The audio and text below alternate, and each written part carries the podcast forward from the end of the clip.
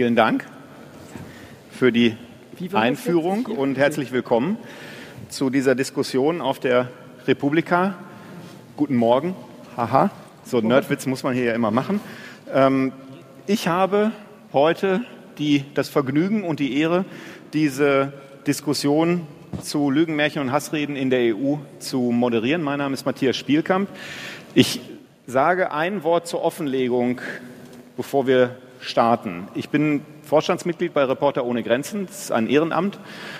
Und wir haben uns als Organisation sehr kritisch zum Netzwerkdurchsetzungsgesetz geäußert, um das es ja heute auch gehen wird. Ich bin aber heute hier als Moderator. Ich kann das auch trennen. Sie werden das merken. Sie werden es hoffentlich an den kritischen Fragen bemerken, dass ich mich vorbereitet habe. Aber es geht nicht darum, dass ich hier eine Ansicht vertrete, sondern ich möchte Frau Harms und Herrn Kelber um ihre Einschätzungen bitten und natürlich auch darum, ihre jeweiligen Vorhaben zu begründen und zu verteidigen. Ähm, außerdem ein Wort zur Organisation. Die Veranstaltung heute oder diese Diskussion heute ist vom Informationsbüro des Europäischen Parlaments in Deutschland organisiert. Vielen Dank dafür. Und ich habe heute hier neben mir Rebecca Harms, Europaabgeordnete und Schattenberichterstatterin der Entschließung des Europäischen Parlaments zum Thema strategische Kommunikation der EU, um gegen sie gerichtete Propaganda von Dritten entgegenzuwirken. Ja, das wird natürlich auch ein wichtiges Thema sein, über das wir heute sprechen. Und Ulrich Kelber, er ist parlamentarischer Staatssekretär im BMJV, also im Bundesministerium der Justiz und für Verbraucherschutz und außerdem Bundestagsabgeordneter. Worum geht es heute? Es geht um zwei verschiedene Vorhaben, wobei ich bei dem einen Vorhaben ähm, vor allen Dingen interessiert dran bin, was denn die EU bzw. das EU-Parlament da so vorhat und auf der anderen Seite um das Netzwerkdurchsetzungsgesetz, das hier in Deutschland als Gesetzentwurf vorliegt und ja auch noch vor Ende dieser Legislaturperiode in Kraft treten soll, wenn es nach dem Willen der Bundesregierung geht.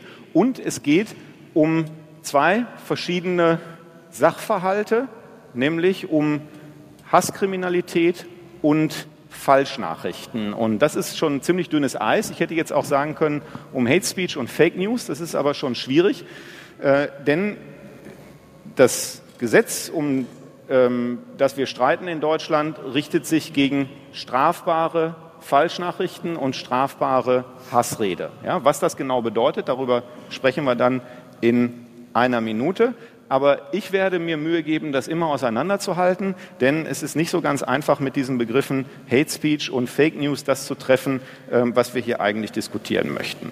In Ordnung. Dann gehen wir mal in Medias Res. Frau Harms, äh, von Ihnen wüsste ich gerne erstmal, welche Initiative, von welcher Initiative wir denn hier eigentlich reden, wenn es darum geht, dass die EU, das EU-Parlament ähm, etwas unternehmen möchte gegen Falschnachrichten in erster Linie, aber sicherlich auch ähm, strafbare Hassrede, die in vor allen Dingen sozialen Netzwerken, aber insgesamt im Internet verbreitet wird. Was haben Sie für eine, eine Vorstellung oder für einen Wunsch davon, wie dagegen vorgegangen werden sollte? Also wenn ich die Einladung richtig verstanden habe, dann äh, interessieren Sie sich für einen Initiativbericht ist keine Gesetzgebung des Europäischen Parlaments, sondern ein Initiativbericht, der sich auseinandergesetzt hat mit äh, Propaganda und möglichen äh, Möglichkeiten, äh, Propaganda, die auch auf Falschnachrichten oder gefälschten Nachrichten oder gefälschter Wirklichkeit basiert, wie man damit umgehen kann. Der wichtigste Anlass für diesen Bericht des Europäischen Parlaments, der auch kurz als der Fortiga-Bericht ähm, immer auftaucht, weil die Kollegin, die den federführend vorbereitet hat, ist eine polnische Kollegin, Anna Fortiga, ehemalige Außenministerin ihres Landes. Und in, in dies, mit diesem Bericht, dieser Bericht ist in Gang gekommen, nachdem wir uns jahrelang ähm, konfrontiert gesehen haben mit organisierter Propaganda des Kreml. Ähm, Propaganda, die ganz stark fokussiert war auf eine falsche Darstellung der Abläufe in der Ukraine äh, vor, während und nach dem Euromaidan und äh, während der gesamten Phase, in der jetzt äh, die Besetzung der Krim äh, und der Krieg äh, im Donbass stattfindet. Und ähm, also vielleicht muss man das auch ähm, für die Deutschen noch mal ausdrücklich sagen. Ich selber bin Filmemacherin Ähm, ich habe, als ich noch im Landtag war, sehr viel Medienpolitik gemacht. So haben wir uns auch mal kennengelernt. Und ich bin weit entfernt davon, äh, der Zensur äh, oder der absoluten Kontrolle äh, von Presse oder journalistischer Arbeit das Wort zu reden. Aber was mich selber ähm, als Politikerin fassungslos gemacht hat, war ähm, die das Erleben der Wirkung von Falschnachrichten, gefälschten Nachrichten zu dieser Auseinandersetzung in der Ukraine. Ich arbeite in der Ukraine seit 1988. Äh, die meisten Dinge, die ich da getan habe, die haben die Deutschen nicht interessiert. Also Dissidenten in der Ukraine, dass es sowas gab, wer weiß das schon. Äh, wie dieses Land sich entwickelt hat, wo es eigentlich liegt. Also Jahrestag Tschernobyl, Orangene Revolution, Timoschenko hinter Gittern und dann Euromaidan und der Krieg. Also das sind so die Dinge, womit man sich äh, hier beschäftigt hat. Und in diese, ähm, und das ist in ganz Westeuropa mehr oder weniger ähnlich. In Osteuropa sieht das ein bisschen anders aus, da kennt man sich besser aus. Aber in diese relative Uninformiertheit äh, unserer Gesellschaften hinein hat es systematisch äh, Propaganda gegeben, äh, finanziert äh, durch äh, den russischen Staat, äh, transportiert nicht nur über Rappley oder Sputnik, sondern auch über sehr, sehr viel über soziale Medien.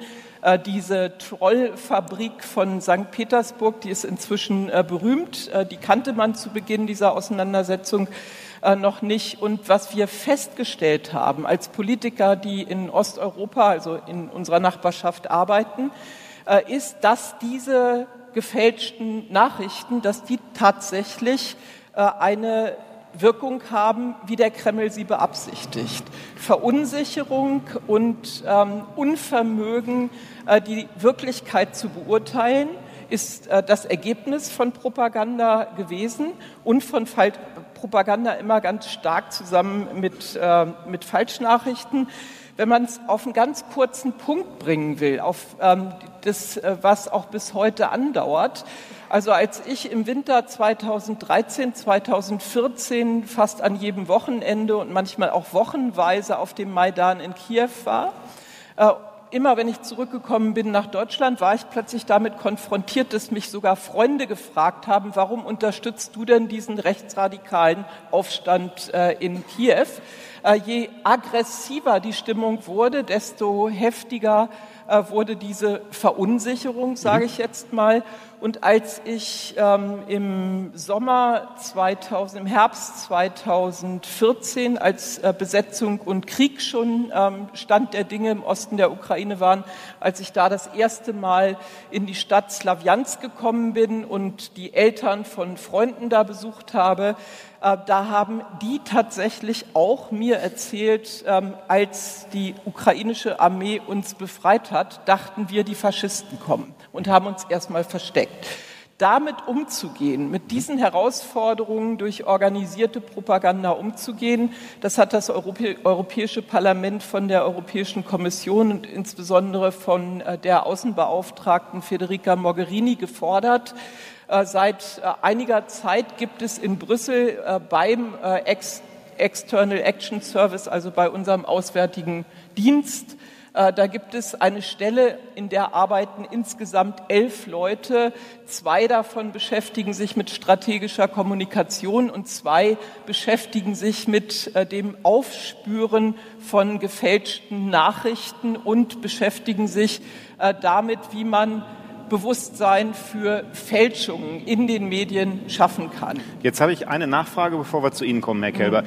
In, dem, in der Ankündigung für heute, für diese Diskussion, steht ja, die Europaabgeordneten verlangen europäische Regelungen gegen die Verbreitung von Fake News und Hassreden im Internet. Wenn eine freiwillige Selbstverpflichtung nicht ausreiche, müsse der Gesetzgeber tätig werden, und zwar nicht nur national, sondern europäisch. Und ich denke, da kommen wir ja zum Kern äh, der ganzen Sache. Was stellen Sie sich denn da also, vor? Was kann und sollte denn da passieren? Vielleicht noch mal eine Empfehlung vorweg. Ich würde allen empfehlen, diesen Fortiga-Bericht mal wirklich zu lesen und nicht immer nur darüber zu reden, auch wenn der ein bisschen länger ist, als man das in zehn Tweets sagen könnte.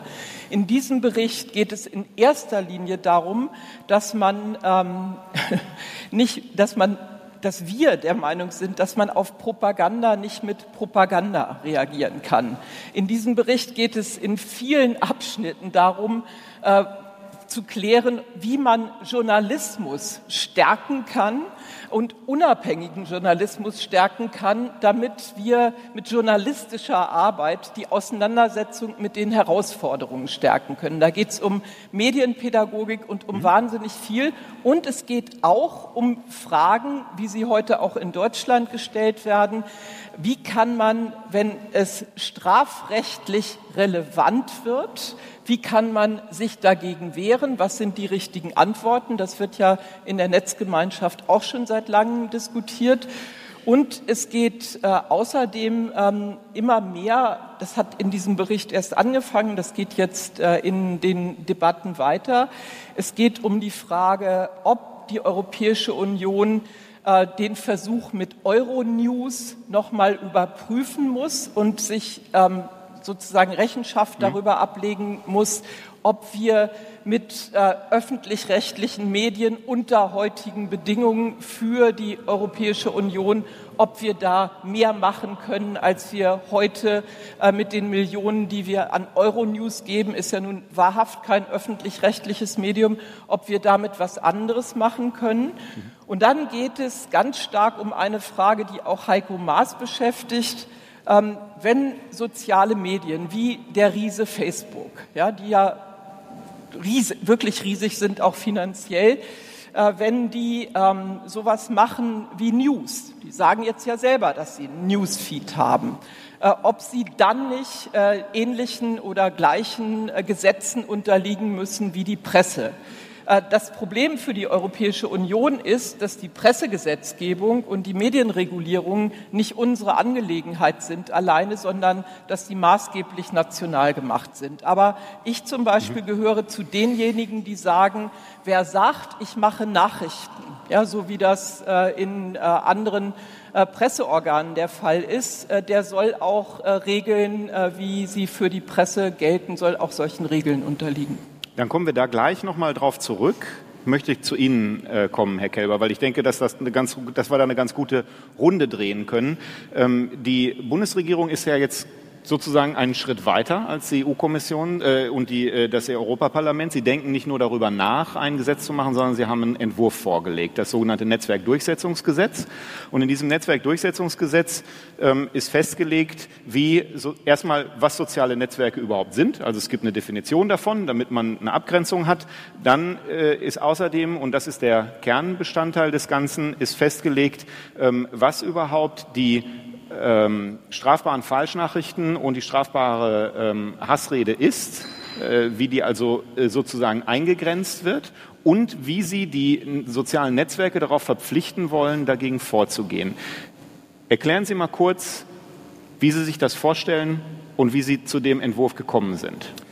Ich darf vielleicht eine Sache vorher sagen. Wir konzentrieren uns natürlich tatsächlich auf strafbare mhm. Äh, Falschnachrichten, auf strafbare Hate, also Hate Crime. Das ist nur eine kleine Schnittmenge der gesamten Debatte, die ein gesamtgesellschaftliches Phänomen ist, wo wir noch ganz andere Herangehensweisen brauchen, von Medienkompetenz über Qualitätsjournalismus, Counterspeech-Ermöglichung und, und, und, und, und. Ähm, wir konzentrieren uns ähm, auf den Bereich, der strafbar ist und wo in der Regel ja auch eine strafbare Absicht von vornherein verbunden war. Also nicht über die, die irgendeinen Unsinn teilen, ähm, auch nicht die ähm, satirische Meldung des Postillons, dass die Bundeswehr jetzt gezielt Linksextremisten einstellt, um danach politisch ausgeglichen zu sein, sondern ähm, so Beispiele, äh, eine erfundene Vergewaltigung, die nichts anderes bezwecken sollte, als dann mit organisierten Demos Unruhigung bis hin ähm, zu Gewaltaufrufen gegen eine bestimmte Bevölkerungsgruppe auszulösen. Ähm, genau darüber ähm, konzentrieren wir uns. Wir definieren übrigens nicht, was strafbar ist. Das tut das Strafgesetzbuch schon heute. Wir führen auch keine neue Pflicht ein, das zu löschen. Auch das ist bereits Rechtslage, dass wenn ich ähm, weiß, als Betreiber eines solchen ähm, Netzwerkes, dass ein strafbarer Inhalt über meine Plattform verbreitet wird, wenn ich davon Kenntnis erlange, ähm, dass ich ihn dann vom Netz nehmen muss, sonst verliere ich mein Haftungsprivileg und mache mich selber strafbar ähm, für den Fall. Was wir tun, ähm, ist Folgendes. Wir sagen erstens, du musst darüber berichten, was du eigentlich tust um nicht solche Straftaten zu verbreiten.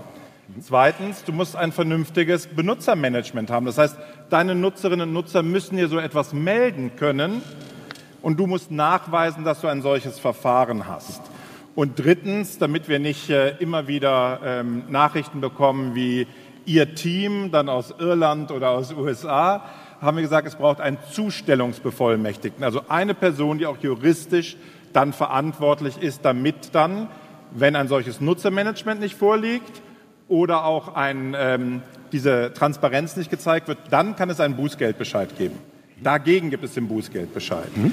So, und damit machen wir nichts anderes als zu sagen, wir sanktionieren jetzt, wenn ihr eurer schon bestehenden Verpflichtung nicht nachkommt, bei offensichtlich strafrechtlich ähm, relevanten Inhalten. Das ist das Kernziel an dieser Stelle. Und wir machen sogar bei der Definition, sorgen wir dafür, dass wir sogar ähm, einige von denen, die eigentlich nach diesem Notice- und Takedown-Prinzip, also Kenntnisnahme und Löschen, ähm, betroffen sind, nicht von dem Gesetz erfasst sind, sondern von dem Gesetz ist wirklich das, was im engeren Umfeld von uns allen als soziales Netzwerk verstanden wird, betroffen und sogar noch mit einer, ähm, mit einer zusätzlichen Hürde, nämlich zu sagen, die müssen erstmal zwei Millionen Nutzerinnen und Nutzer im Inland überschritten haben, also Relevanz auch in der Verbreitung ähm, besitzen, bevor diese Verpflichtungen mit der Gefahr eines durchaus empfindlichen Bußgelds ähm, dann auch droht. Mhm. Jetzt haben Sie es selber schon angesprochen. Sie definieren nicht, was strafbar ist. Das tut das Strafgesetzbuch. In dem Durchsetzungsgesetz, deswegen ja auch der Name, wird deswegen der Versuch unternommen, dass das, was im Strafgesetzbuch steht, auch tatsächlich durchgesetzt werden kann. Das heißt, Sie sehen ein Defizit da, wo es um die Durchsetzung geht. Sie haben jetzt gerade schon angedeutet, woher das kommt. Also es gibt unter Umständen keinen guten Ansprechpartner bei dem Netzwerk und die Nutzer, die äh, darauf äh, reagieren möchten und zum Beispiel sagen, das ist eine strafbare ähm, Hassrede oder eine strafbare Falschnachricht, die müssen wissen, an wen sie sich wenden und es muss dann eben auch die Möglichkeit geben, Bußgelder zu verhängen, damit auch was passiert. Auf der anderen Seite ist es natürlich so, dass man argumentieren könnte, naja, strafbar ist es ja schon. Wo liegt denn jetzt genau das Problem, das Sie beheben wollen damit? Ja, das Problem ist, dass ähm, strafbare Inhalte weiter verbreitet werden, und zwar im großen äh, Umfang, im Zehner, Hunderttausender und sogar Millionenbereich, dass das verbreitet wird. Dinge, die wir gesellschaftlich und rechtlich vereinbart hatten, dass wir sie eben als strafbar ansehen. Übrigens auch in unserem Gesetz, bevor ein Bußgeldbescheid erfolgen kann, wird nicht etwa eine Behörde und schon gar nicht unser Ministerium entscheiden, dass die Inhalte strafbar waren, die nicht gelöscht werden, sondern das wird ein Gericht ähm, tun. Ähm, weil ja auch manchmal da falsche Gerüchte unterwegs sind. Und wir glauben eben, dass es nicht äh, akzeptabel ist, wenn es im großen Maße nicht passiert. Dazu gibt es ja eine Menge Untersuchungen, mhm. eine Menge Artikel. Wir selber haben vor über einem Jahr, nachdem wir schon zu dem Zeitpunkt im Gespräch waren mit dem Betreiber, mit der Wissenschaft, mit der Zivilgesellschaft, haben wir selber einen Monitoring-Prozess aufgesetzt. Wir hatten eine ähm, Taskforce mit den äh, Betreibern gebildet, in dem wir Zusagen bekommen hatten. Also eine Zusage war, ähm, dass Beschwerden von ähm, Nutzerinnen und Nutzer über solche strafbaren Inhalte von deutschsprachigen Mitarbeiterinnen und Mitarbeitern geprüft werden, mhm. und zwar auf deutsches Recht. Mhm ähm, an der Stelle und nicht nach kalifornischen Gemeinschaftsregeln als Beispiel, ähm, wo manche Dinge auf einmal verboten sind, die wir in Deutschland als normal ansehen und wiederum Sachen, nehmen wir Beispiel Holocaust-Leugnung zum Beispiel dann nicht verboten ist mhm. ähm, in dem Fall. Und dann Zusagen bekommen und die haben wir monitort in zwei Schritten. Wir hatten eine Organisation, Jugendschutznetz, gebeten, solche offensichtlich strafbaren Inhalte zu identifizieren und zu melden. Und zwar einige haben sie gemeldet wie private Nutzer, nicht identifizierbar als Jugendschutznet. Einige haben sie als Jugendschutznet, also als qualifizierte Einrichtung. Und dann gab es sogar noch mal welche, wo sie hinterher telefonieren und gesagt, wir haben euch doch gemeldet. Und da steht das drinnen. Ähm, und leider hat auch das zweite Monitoring nicht den ähm, massiven Durchschlag gehabt. Äh, wir haben YouTube, Facebook und Twitter uns angesehen. YouTube hat am Ende ganz gute Werte erreicht mit 90 Prozent. Ähm, bei Facebook war beim zweiten Monitoring das Ergebnis schlechter als beim ersten. Es sind 39 Prozent der strafbaren Inhalte gelöscht worden, bei Twitter 1 Prozent. Mhm. Frau Harms, ich komme sofort noch mal zu Ihnen, aber eine Mist. Nachfrage habe ich, Herr, Herr Kelber. Ähm, Sie haben gerade gesagt, das entscheiden Gerichte, was da äh, dann gelöscht wird oder nicht. So habe ich das bis jetzt tatsächlich nicht verstanden, sondern es entscheidet Facebook, was gelöscht wird. Es entscheidet dann unter Umständen ein Gericht, ob sie das richtig gemacht haben oder nicht, aber es ist schon die Plattform, die entscheidet, was da verschwindet. Gesagt hatte ich Ihnen, die Frage, ob etwas gelöscht hätte werden müssen für den Bußgeldbescheid, mhm. Ja. entscheidet ein Gericht, ob es strafbar war oder nicht. Übrigens kann auch ein Gericht nochmal gegenüber dem Bußgeldbescheid ähm, aktiv werden. Mhm. Was Sie jetzt natürlich anspielen, sind ähm, zwei Debatten, die es gibt. Privatisieren wir ähm, Recht und dann gibt es die andere mit dem Overblocking. Ich denke, da kommen wir gleich mhm. nochmal zu, weil es natürlich eine wichtige Frage da drin ist. Mit der Privatisierung von Recht muss man sich nur andere Bereiche anschauen. Ich bin ja nur selber Informatiker, kein Jurist, aber äh, das liegt relativ einfach in anderen Rechtsbereichen zu sehen. Auch dort gibt es Verantwortung die sie ausüben müssen. Und zwar nicht nur im Medienbereich, bis hin zu Privatpersonen, wo sie nicht sagen können, da muss ich warten, bis ein Gericht entschieden hat, dass ich handeln muss sondern es gibt bestimmte Dinge, die müssen sie tun, weil sie offenkundig zur Verhinderung einer Straftat sind oder Unterlassung einer Straftat. Ähm, und dieses Gesetz gibt es ja bereits. Also es heißt, sie verlieren ihr Haftungsprivileg. Das heißt auf Deutsch, sie müssen eigentlich löschen, weil sonst sind sie nachher selber derjenige, der sich strafbar macht, wenn sie eine solche Straftat, wenn die ihnen bekannt wird, zum Beispiel aufgrund der Meldung eines ihrer Nutzerinnen und Nutzer. Das Einzige, was wir jetzt sagen, ist, wenn ihr diese Verpflichtung habt und wir feststellen, dass ihr sie nicht durchführt, dann müssen wir euch sagen, das wird euch in Zukunft eben wehtun, ähm, dass ihr das macht, wenn ihr euch systematisch verweigert dieser Geschichte. Dann gibt es ein Bußgeld. Frau Harms, jetzt haben wir da ähm, schon mal zumindest einen guten Eindruck davon, was mit dem Gesetz bezweckt ist. Wir kommen dann gleich noch mal auch auf die Stichworte, die Herr Kelber schon genannt hat. Äh, Sie haben aber selber schon angedeutet, viel Kompetenz hat die EU auf dem Gebiet nicht. Ich bleibe schon dabei, ich möchte gerne heute über diesen Teil reden, bei dem es um Regulierung geht, ja, dass Sie jetzt gesagt haben, es muss viel Medienkompetenz äh, äh, geschaffen werden, es muss Aufklärung geben an der Stelle. Ich glaube, da sind wir uns alle einig.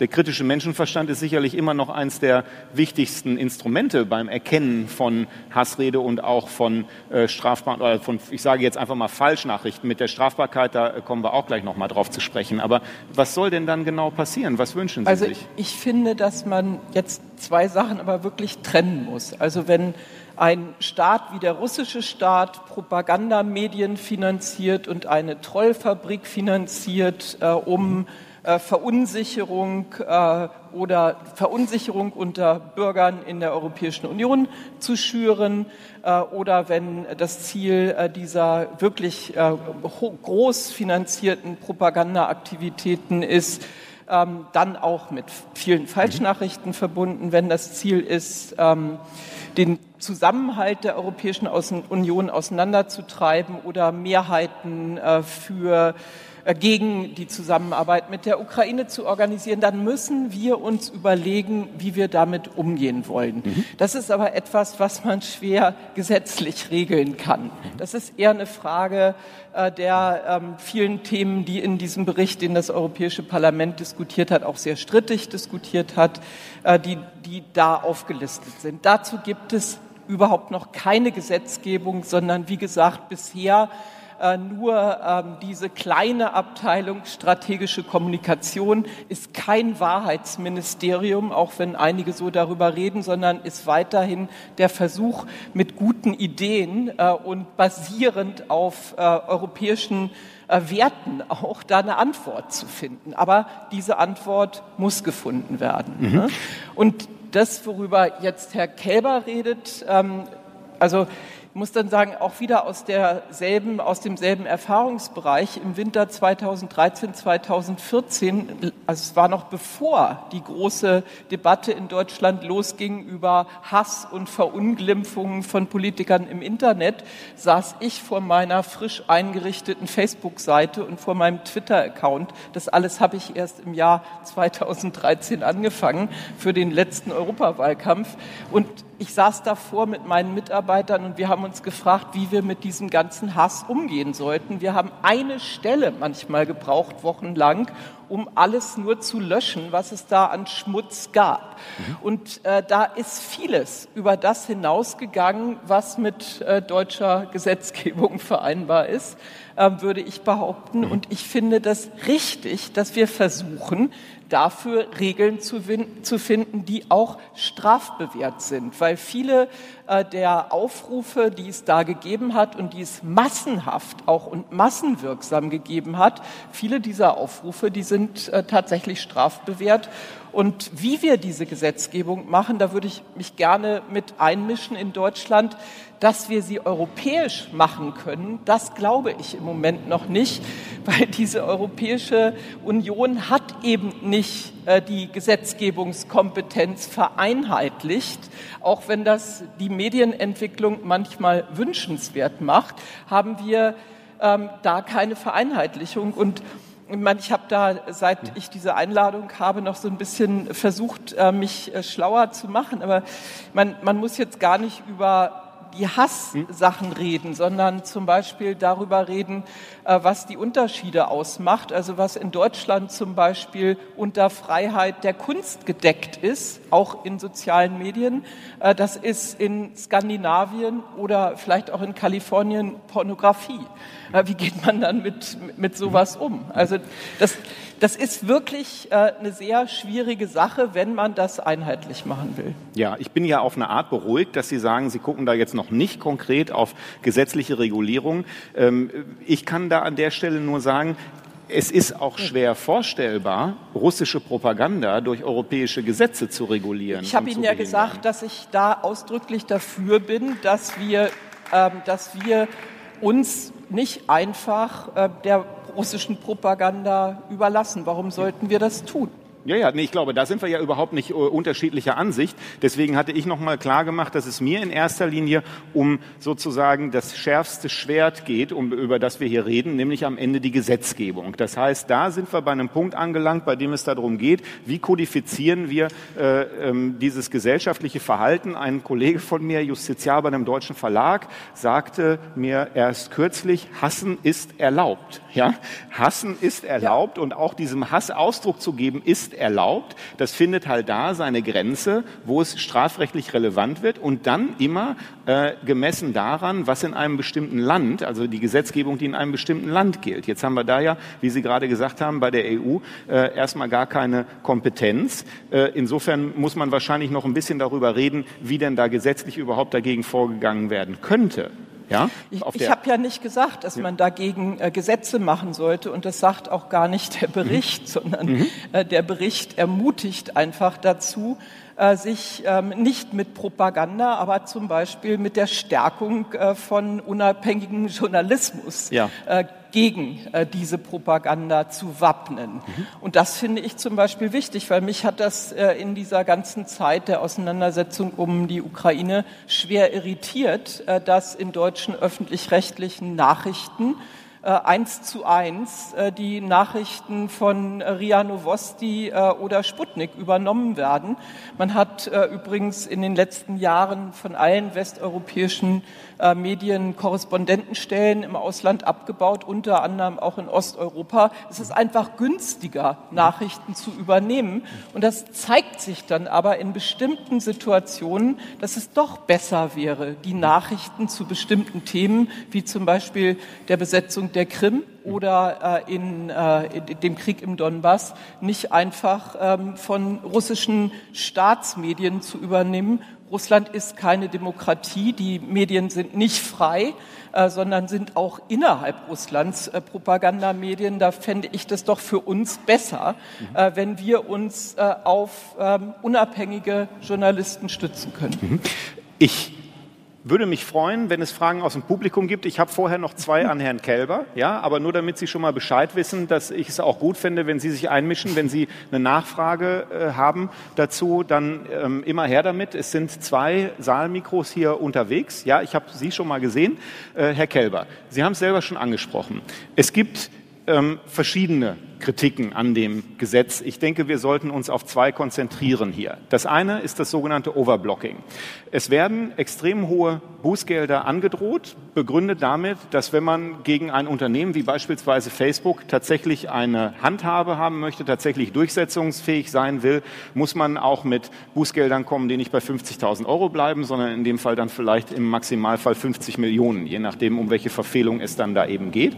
Äh, die Befürchtung ist, dass weil sie ein Interesse haben, auch diesen Bußgeldern zu entgehen, natürlich, nicht natürlich, sondern vermutlich mehr ähm, Beiträge löschen werden, als tatsächlich bei einer genaueren Betrachtung strafrechtlich relevant wären. Denn es ist so, dass diese Frage danach, was ist noch von der Meinungsfreiheit gedeckt und was ist ein Verstoß gegen das Strafgesetzbuch, bisweilen auch mal fünf Jahre durch die Instanzen geht, bis dann der Bundesgerichtshof oder das Verfassungsgericht entscheidet.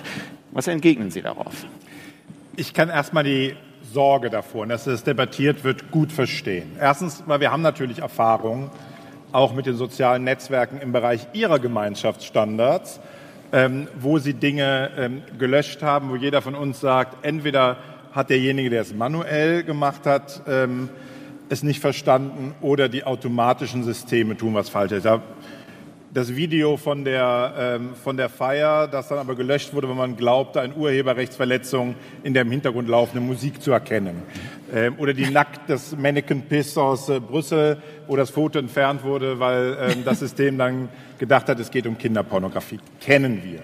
Und natürlich bei der Frage auch, ähm, man muss Hass aushalten, man muss äh, falsche Meinungen aushalten, man muss sogar absichtlich falsche Meinungen aushalten können. Ähm, gibt es da eine Beschränkung, sind wir natürlich in einem grundrechtssensiblen Bereich. Ähm, erste Antwort ist, heute haben wir kein Overblocking, wir haben Underblocking. Es bleiben wichtige, strafbare Inhalte stehen, werden verbreitet, sorgen für noch stärkere Reaktion darauf. Wir sind ja in so einer gegenseitigen Verstärkungsmechanismus an der Stelle, bis hin dann auch zu Taten, die stattfinden ähm, als Folge von, ähm, von so etwas. Ähm, zweitens, die äh, Netzwerke verdienen mit den strafbaren Inhalten Geld, weil das diejenigen sind, die zu Kontroverse führen, die zum Verbleib führen, die zusätzliche Leute holen, die noch länger draufbleiben, wo man seine Werbung verkaufen kann und ähnliches mehr. Dieser Effekt wird auch immer noch da bleiben. Das heißt, sie, äh, jedes Löschen reduziert die Möglichkeiten, Geld zu verdienen. Gegen diesen Trend müssen wir auch schon mal ein ganzes Stück anarbeiten. Mhm. Trotzdem ist es richtig, dass wir erstens beobachten müssen.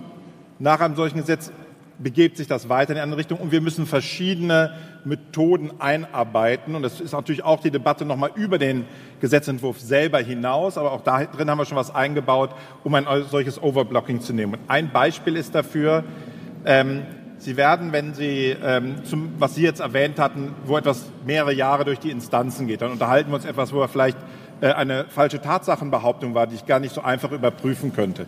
Das ist zum Beispiel nicht erfasst, wenn wir sagen, offensichtlich strafrechtswidrig innerhalb von 24 Stunden oder ansonsten eben ähm, mit den sieben Tagen. Wenn Sie das nicht leisten können, hatten Sie diese Verpflichtung nach diesem Gesetz, die Bußgeldbewährte, natürlich nicht. Aber Sie und ich, wir müssen jetzt die, die, das nicht wiederholen und zitieren, können sich auch vorstellen, was unter die offensichtlich strafrechtswidrigen, die man auch sofort weghaben will, wo man nicht erst das Glück haben will, dass irgendein Staatsanwalt entscheidet, zum Beispiel ein Gewaltaufruf mit Adressangabe einer Person. Auch sowas findet ja statt. Ja. Das soll natürlich sofort mit der Meldung in einen solchen Prozess gehen äh, dort hineinzunehmen. Und es geht bei den hohen Bußgeldern und insgesamt bei den Bußgeldern nicht darum, äh, hat man sich jetzt bei einem Post ähm, gegenseitig äh, geirrt. Also waren die der Meinung, nein, wir ja. Und dann haben wir Glück, das Gericht sagt auch, ja, da hat, ähm, das war strafrechtswidrig, das musst du bezahlen. Sondern es geht um die Verweigerung des Mechanismus. Transparenz und Abarbeiten solcher Hinweise, also Notice und Takedown. Dann kann es in der Tat, wenn es eine systematische, beharrliche Verweigerung gibt, dann sind die Bußgelder auch empfindlich, um eine solche große Firma zu treffen. Eine schnelle Nachfrage noch. Sie haben gesagt, es gibt im Moment kein Overblocking, sondern ein Underblocking. Woher wissen Sie das? Ja gut, weil äh, ich habe Ihnen jetzt allein unser Beispiel genannt, wo wir zusammengearbeitet haben, wo unsere Expertinnen und Experten, die wir beauftragt hatten, aus dieser riesigen Menge ähm, wirklich offensichtlich strafrechtsrelevante ja. äh, Taten lassen Sie genommen das präzisieren. haben. Und wo dann eben ein Prozent oder 39 Prozent davon nur gelöscht wurden ja. an Stellen, wo Ihnen jeder Richter so sagen ja. würde, selbstverständlich offensichtlich strafrechtlich. Haben Sie einen Mechanismus, mit dem Sie feststellen können, ähm, dass äh, Äußerungen, die tatsächlich von der Meinungsfreiheit gedeckt werden, nicht gelöscht werden?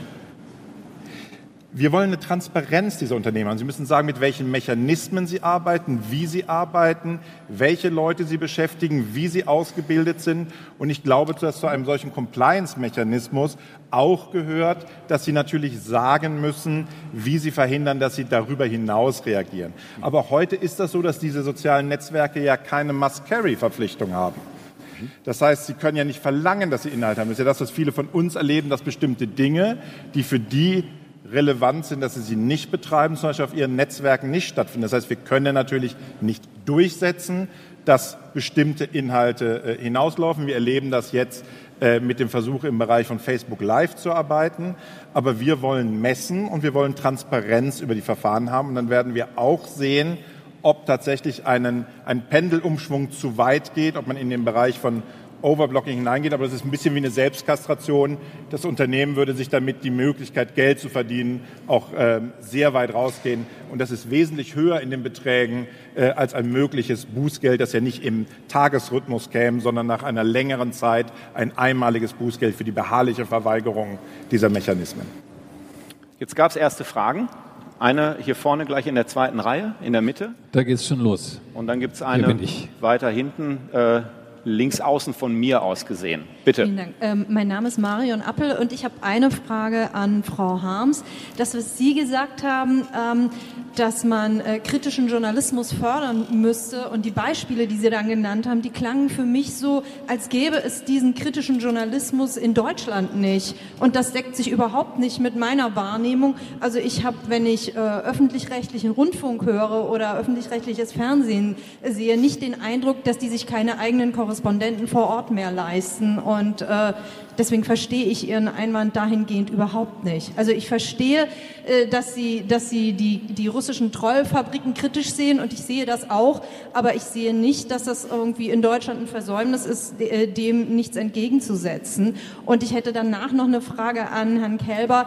Ähm, das, was jetzt in dem Gesetzentwurf angesprochen ist, klingt für mich alles so sehr unkonkret. Also wie sollen die sozialen Netzwerke das nachweisen? In welcher Frist soll das nachgewiesen werden? Und wurde bei dem Gesetzentwurf auch mitgedacht, äh, kritische Äußerungen, die jetzt aus der Justiz kommen, dass man damit komplett äh, überfordert sein wird vom Justizapparat her? Oder wird das jetzt wieder als Länderkompetenz äh, hingestellt nach dem Motto, da sind wir nicht für zuständig?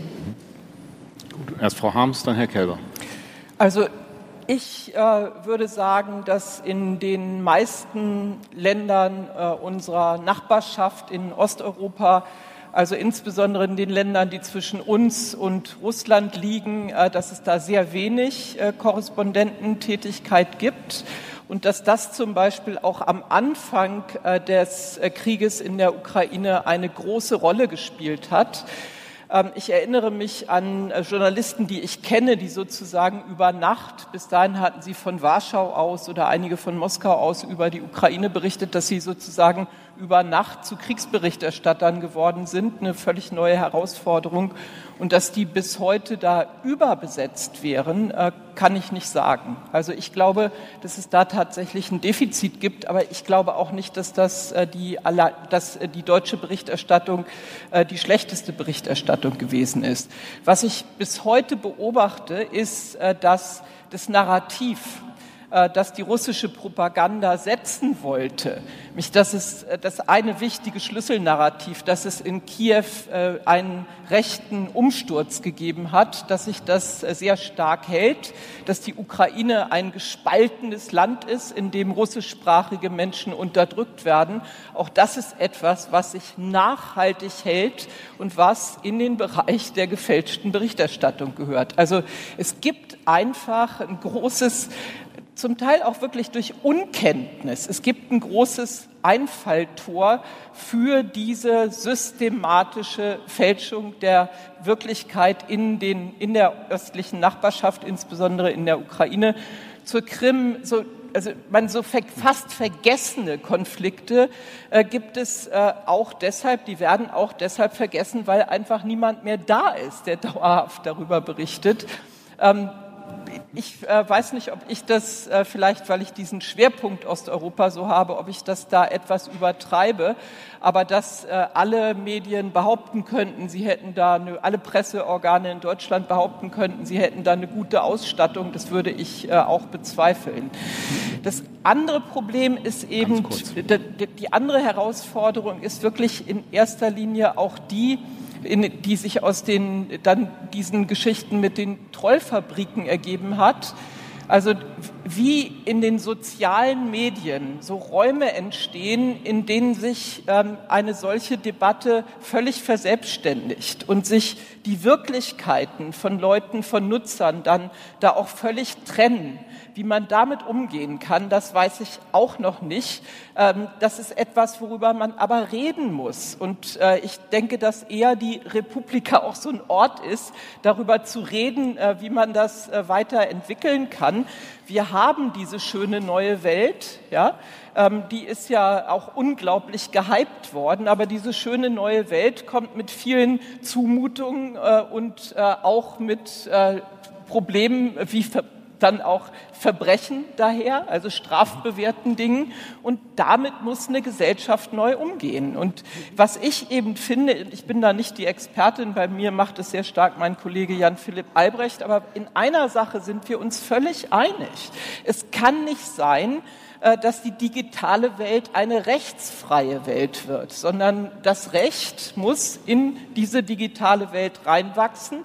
Wir haben die Technologie zuerst und wir haben uns nicht die Gedanken äh, sozusagen vorher gemacht, aber wir sind jetzt dabei, mit äh, bestimmten Konfrontationen dann auch neue Lösungen zu finden. Herr Kelber, noch mal kurz zum. Ja, also ich glaube, wir sind Inhalt. sehr konkret. Es fängt an von den Fristen ja, ja. für die Löschungen bei den offensichtlich rechtswidrigen, was übrigens ein Begriff ist, der durchaus in der Rechtsprechung üblich ist, innerhalb von 24 Stunden. Bei den sonstigen soll es innerhalb von sieben Tagen passieren. Äh, wenn ich es richtig im Kopf habe, ist der ähm, Transparenzbericht einmal im Quartal zu erbringen. Ähm, und wir werden natürlich den ganzen Bereich der Bußgeldbewährung auch nochmal mit Bußgeldleitlinien, ist relativ üblich für Gesetze, nochmal ergänzen, also wo es ausführlicher nochmal dargestellt wird, äh, wie das Ganze stattfinden soll. Ich gebe Ihnen recht, dass schon heute unser Rechtssystem mit bestimmten Elementen aus der digitalen Transformation überlastet ist, damit nicht umgehen kann. Da gibt es viele Ideen, wie man damit arbeiten kann. Ich glaube übrigens, wir brauchen auch 24-7 Staatsanwaltschaften und Gerichte, um mit bestimmten Dingen umzugehen. Aber unser Vorschlag führt ja gerade dazu, dass die Gerichte und Staatsanwaltschaften nicht besonders belastet werden, weil wir sagen, ihr müsst erstmal eurer eigenen Verpflichtung nachkommen. Also ihr Netzwerke müsst offensichtlich rechtswidrige Dinge selber herausnehmen.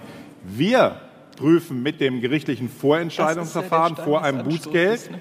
dann nur, wenn es strittig geworden ist, also wenn scheinbar strafbare Dinge nicht gelöscht wurden und die Gerichte müssen noch einmal entscheiden, wenn ihr gegen einen solchen Bußgeld ähm, Bescheid dann Widerspruch einlegt. Nur der Teil wird ja dann noch geklärt und nicht mehr alles, nicht tausende Meldungen pro Tag äh, an der Stelle.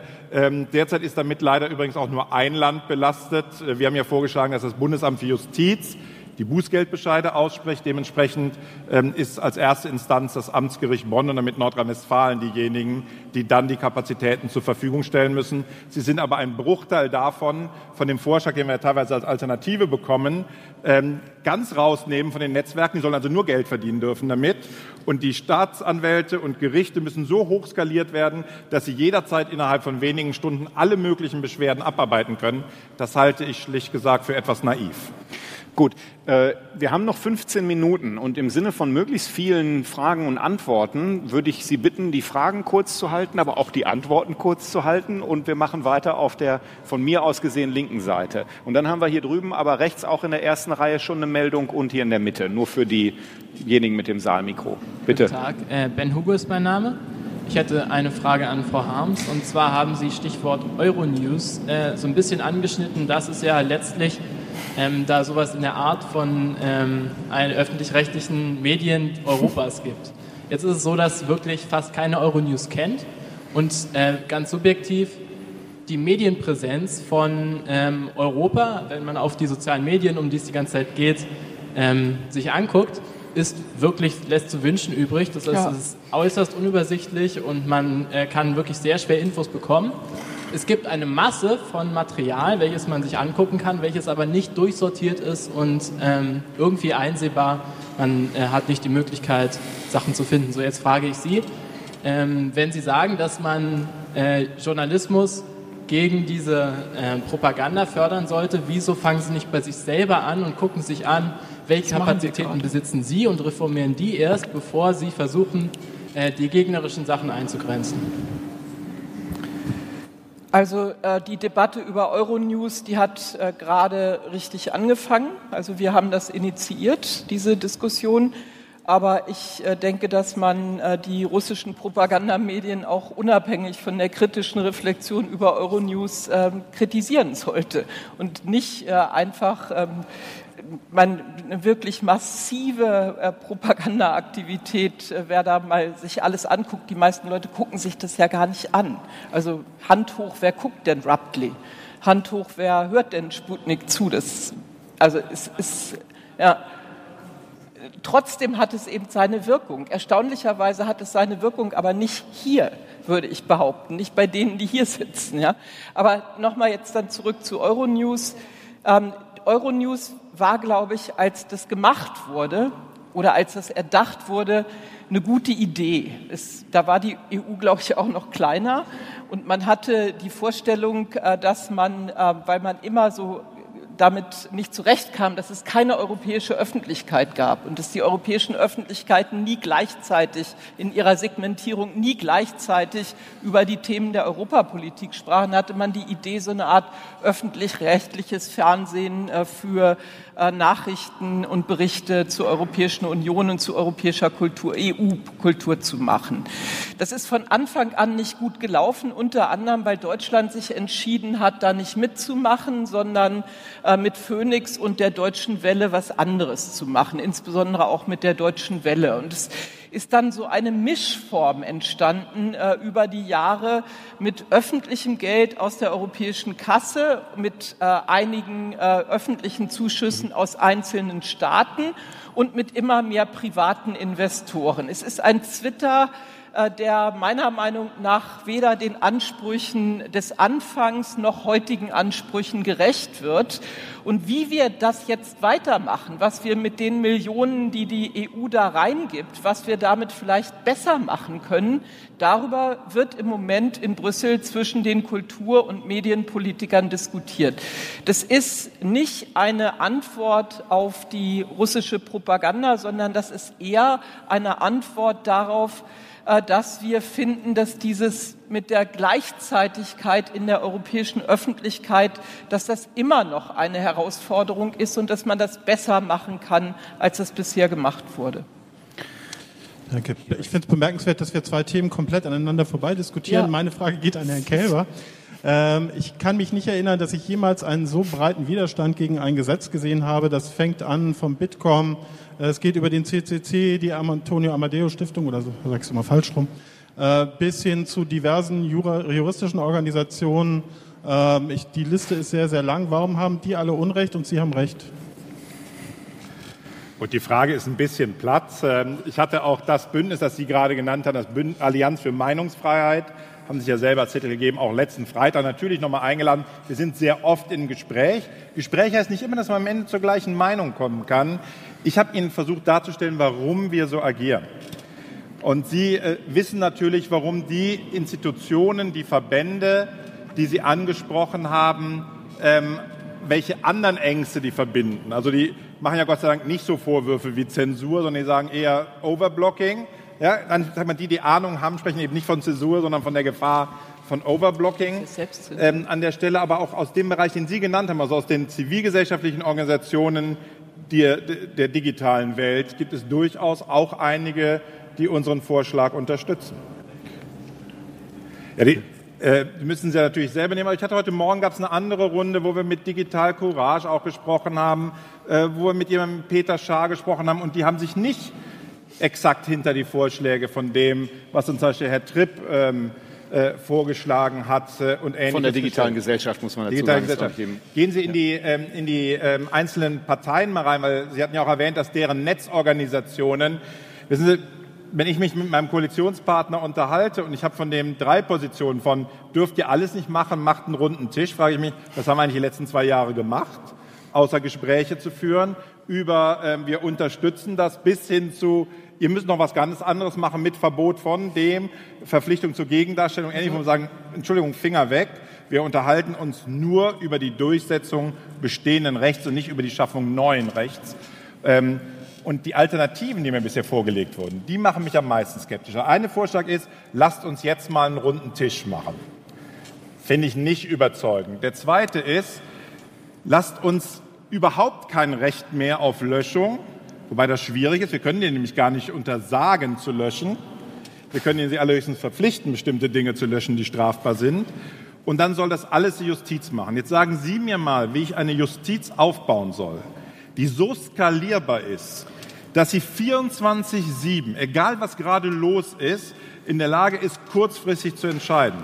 Ja, wie, wie viele Hunderte oder Tausende von Richter soll denn ein einzelnes Amtsgericht dafür einstellen? Sie können es doch jederzeit locker auskontern, indem sie die Zahl der Beschwerden oder die Zahl der Inhalte nach oben fahren. Darauf haben sie überhaupt keinen Einfluss als Justiz, als Betreiber der Plattform schon. Und ich sage, wer Milliarden verdient mit dem Transportieren von Nachrichten, der hat auch eine Verpflichtung, offenkundig strafbare Inhalte nicht zu transportieren. Und man muss sich nicht darüber unterhalten, dass solche der Aufruf zu einem Mord nicht erst zu einem Richter gegeben werden muss, Damit der dann entscheiden muss mit Urteilsbegründung und, und, und, dass das jetzt aber ein strafbarer Inhalt ist und dann eine Anweisung geben, das bitte zu löschen, dann braucht man noch mal eine Behörde, die nachprüft, ob dann die Anweisung auch ausgeführt wurde. Ich halte das nicht für eine Alternative. Ich habe eine Nachfrage, Herr Kelber. Wir haben hier noch die Frage in der Mitte, das habe ich gesehen. Sie kommen auch noch dran, aber ich habe ja. jetzt ganz konkret eine Nachfrage nach dem, was Sie gerade ausgeführt haben. Eine Kritik an dem Gesetzesentwurf ist im Moment auch die, dass Sie damit im Zweifelsfalle das Löschen dieser Nachrichten erreichen. Sie werden aber nicht erreichen, dass diejenigen verfolgt werden, die diese Nachrichten ins Netz stellen, weil sie weder darauf verpflichten, dass diesejenigen, die das tun, dass es eine Auskunftspflicht gibt gegenüber den Strafverfolgungsbehörden darüber, äh, wer das denn tatsächlich gewesen ist. Und Sie haben gerade gesagt, Sie haben große Schwierigkeiten, sich eine Justiz vorzustellen, die alles das verfolgt, wenn Sie jetzt erstmal nur, wenn Sie jetzt erstmal nur übers Löschen reden. Ich weiß, dass das was anderes ist, ja. aber Sie verstehen ja, worauf ich hinaus will. Auch diese ähm, potenziellen Straftäter zu verfolgen, ist ein erheblicher Aufwand und die Kritik lautet, dass Sie in dem Gesetz, wie damals in dem ähm, Zugangserschwerungsgesetz, im Grunde genommen äh, darauf drängen, dass die ähm, strafbaren Falschnachrichten und äh, Hassrede, dass die aus dem Netz verschwinden, aber nicht diejenigen zur Verantwortung gezogen werden, die sie dort hineinstellen und so natürlich auch auf äh, Dauer nicht dagegen vorgehen können. Nein, wenn Sie das eine tun, unterlassen Sie doch das andere nicht. Und es gibt Dinge, die gehören gelöscht wo man sich am Ende sogar fragt, ob ich jetzt diese einzelne Person jetzt auch nochmal strafrechtlich verfolge. Ich hatte vor kurzem ein eigenes Beispiel, das ich gemeldet hatte. Wie üblich bekam ich die Antwort, entspricht den Gemeinschaftsstandards. Da hatte jemand das Video einer, eines gesprengten Hauses genommen und gesagt, ähm, das müssen wir endlich mal mit dem Reichstag machen, wenn die alle drin sind. Ähm, mit ein bisschen Recherchearbeit habe ich die Telefonnummer des äh, Betroffenen mitbekommen, habe ihn angerufen und ihn gefragt, warum er sich denn freuen würde, wenn man mich ermordet. Seine Antwort war, nee, nee, es sind gar nicht, also nach ein bisschen äh, Dings, es waren gar nicht die MDBs und Regierungsmitglieder gemeint. Gesagt, sie möchten die Pförtner und äh, Saaldiener in die Luft sprengen. Nein, das auch nicht. Ähm, am Ende konnte ich ihn zwingen, dass er sich selber mit einem zweiten Post korrigiert. Ich habe gesagt, nicht löschen, sondern schreiben Sie mal, warum das Blödsinn ist, sowas zu machen. Den hätte ich jetzt niemals einer strafrechtlichen Verfolgung übergeben. Aber das System so etwas, es eskalierte natürlich unter dem. Es gab welche, die massiv dagegen gesprochen haben, die hatte als hirnlose Primaten beschimpft sofort. Also es war auch nicht eine Überreaktion von einer Sekunde, sondern er, er blieb da einen ganzen Tag in dieser Linie. Äh, und andere, die das noch, noch mal deutlich drauf gesteigert haben. Ich habe ja vorhin gesagt, ich möchte schlagkräftiger machen. aber das würde ich auch nicht miteinander vermischen. Und selbst wenn wir diejenigen verfolgen, die das einstellen, und natürlich müssen die, die gelöschten Inhalte äh, aufbewahrt werden, um sie in einer Strafverfolgungsbehörde zu geben, die können übrigens auch aktiv übergeben werden von einem solchen Betreiber eines Netzwerks. Mit den Zustellungsbevollmächtigten haben wir auch bessere Chancen heranzukommen, wer das war, wenn es anonym war. Ähm, selbst wenn wir das machen und wenn wir besser strafrechtlich verfolgen, haben wir bei Weitem immer noch nicht alles abgedeckt, was wir gesellschaftspolitisch machen müssen, um diese Art von Hasskriminalität zu reduzieren äh, und zu einer anderen Form von Dialog und Miteinander zu kommen. Also da wird es auch darüber hinaus noch eine Menge Initiativen geben müssen. Eine ist zum Beispiel, dass wir die Gelder in den ganzen Bereich politische Bildung massiv nach oben gefahren haben, Programme im Wert von 100 Millionen Euro machen in 2017. Wir haben noch eine Frage ganz hinten in der Halle. Ach so, Entschuldigung, ähm, hier der. In der, aber früher. In, achso, ich, deswegen würde ich sagen. Okay, aber dann, dann, äh, dann bitte ich darum, dass wir die beiden Fragen zusammenziehen, denn ähm, die Meldung hier vorne war schon sehr früh. So. Okay, hallo. Ja, hallo. Also es, es geht darum, äh, ich bin Michael, ich habe den Gesetzentwurf äh, mir schon angeschaut und äh, ich lese hier eine ganz interessante äh, Stelle und zwar, dass die betroffenen Firmen an entfernten Inhalt zu Beweiszwecken zehn Wochen sichern müssen. Erstmal die geschlossene Frage, ist das korrekt, ja oder nein?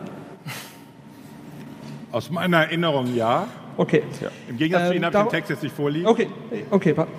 Dabei verweisen Sie auf das Pflicht zur Vorratsdatenspeicherung.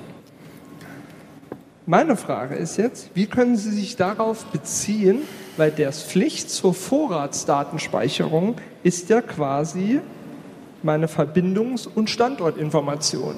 Und hier geht es ja um Kommunikationsinhalte.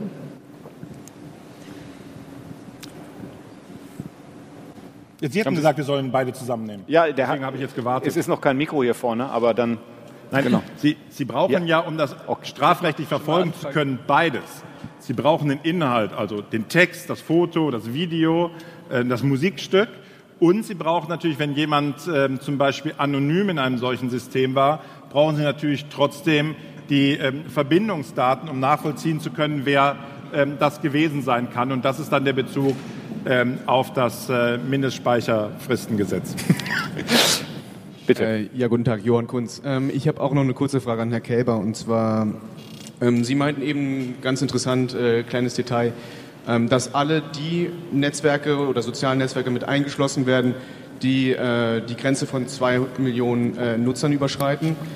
Meine Frage ist jetzt, ähm, ich finde die Variable Nutzer oder Nutzerzahlen ist recht äh, volatil. Also das kann ja fluktuieren. Und meine Frage ist jetzt, ähm, wie kann man äh, überprüfen, wer äh, oder welches soziale Netzwerk wann äh, diese Grenze überschreitet oder unterschreitet, weil man kann ja heute äh, weniger als zwei Millionen haben und morgen wieder mehr und äh, so weiter und so fort.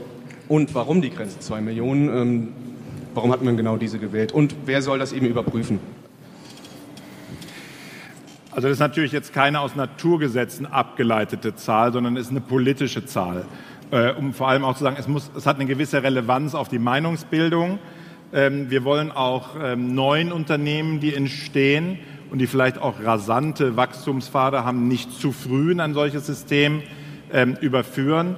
Ich hatte ja vorhin von den Leitlinien gesprochen, die auch die Bußgeld Erteilung aussprechen werden. Ich kann mir zum Beispiel auch gut vorstellen, dass wir auch Übergangsfristen hier haben. Wir werden ja auch nicht an dem Tag, wo das Gesetz verabschiedet wird, gilt es schon für alle, sondern die haben eine Zeit, das zu machen. Das gilt natürlich für welche, die die zwei Millionen überschreiten, ebenfalls, dass sie nicht in dem Augenblick, wenn sich einer anmeldet, auf einmal alle diese Pflichten erfüllen müssen, sondern dass dann der Mechanismus ausgelöst wird, innerhalb eines bestimmten Zeitraums dieses System aufzubauen. Ähm, Sie werden am Ende, wenn das strittig ist, ähm, wird auch so etwas gerichtlich festgestellt werden müssen nach technischen äh, Maßnahmen, nach Zahlen, die man Investoren benannt hat oder ähnliches. Es gibt ja mehrere Quellen, mit denen Sie dann evaluieren können, in welcher Größenordnung jemand Nutzerinnen und Nutzer im Inland, es geht immer ums Inland, ne, ähm, an der Stelle zur Verfügung hatte.